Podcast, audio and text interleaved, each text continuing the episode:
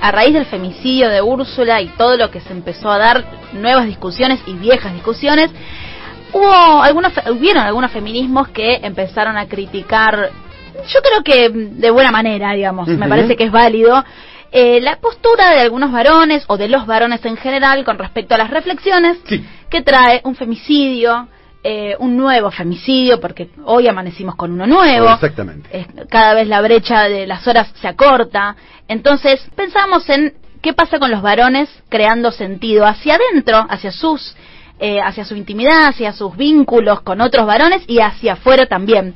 Eh, hablando con un amigo que fue una charla así como intensa, un intercambio interesante de qué pasa si uno pone una historia en Instagram diciendo qué bajón el femicidio de Úrsula, qué horrible, eh, no sé, no importa, una reflexión de un varón, ¿eso sirve? ¿Eso alcanza? ¿Está bien? ¿Está mal? ¿Qué pasa cuando también desde los feminismos se critica hacia los varones cuando hablan y se le dice, no, bueno, correte, eso tenemos que hablar nosotras? Bueno, empieza a aparecer, me parecen, no voy a decir tarde, pero bueno, ya es hora de que empiecen a haber cambios un poco más estructurales que se vean.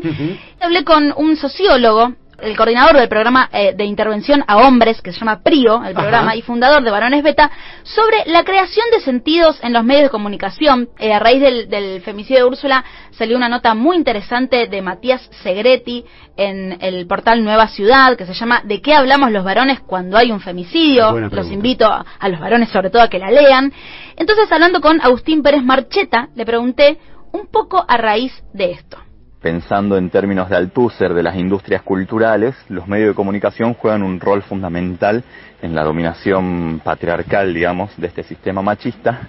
Entonces, más que ayudarnos a hacer una reflexión de decir, pará, loco, fíjate, no sé si está bueno que no ayudes un carajo en, en, tu casa, no sé si está bueno que trates a las mujeres como objeto, no sé si está bueno de que no tengas en cuenta el deseo del otro, también tienen el rol de, de, construir imaginarios, representaciones sociales e ideologías que desunan a las personas, ¿no? Y que las enfrenten entre ellas.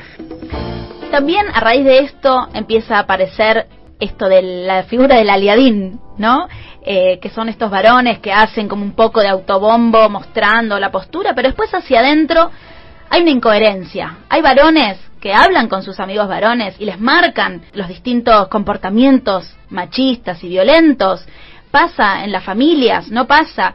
¿Pueden los varones ser feministas? Hablé con Andrés Arbit, que es creador de contenidos, documentalista, activista y co-creador del sitio Privilegiados, que también los invito a que, a que lo chusmen y vean, tienen muchísimo material, sobre todo para varones, sin género, es muy interesante.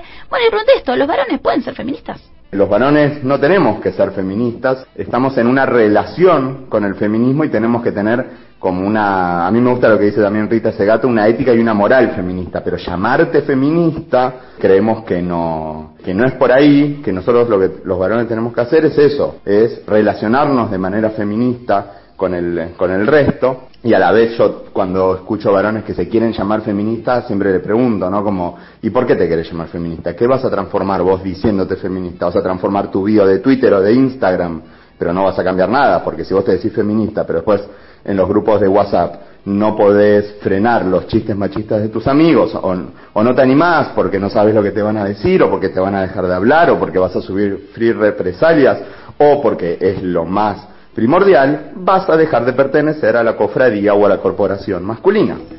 Bien, ¿y qué pasa entonces cuando las mujeres marcamos estas ausencias, estas ausencias de reflexiones o incluso de comportamientos? Esto nos decía Andrés Arbit.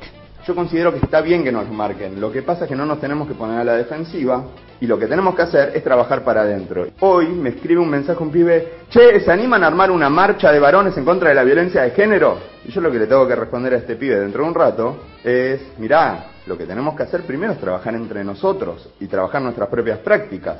Porque si no que somos un montón de pibes, que además no vamos a hacer un montón, vamos a hacer 30, parados en una avenida diciendo abajo el patriarcado, pero no puedo marcarle a mis amigos sus actitudes, o a las, mías, las mías propias, estoy siendo un hipócrita, digo. Y estoy de nuevo siendo un varón, tomando la calle, eh, tomando la palabra, mostrándome, y el problema es que nos tenemos que correr de ahí. Tenemos que trabajar entre nosotros. de una manera empática, amorosa, con escucha, interpelando, autocriticándonos.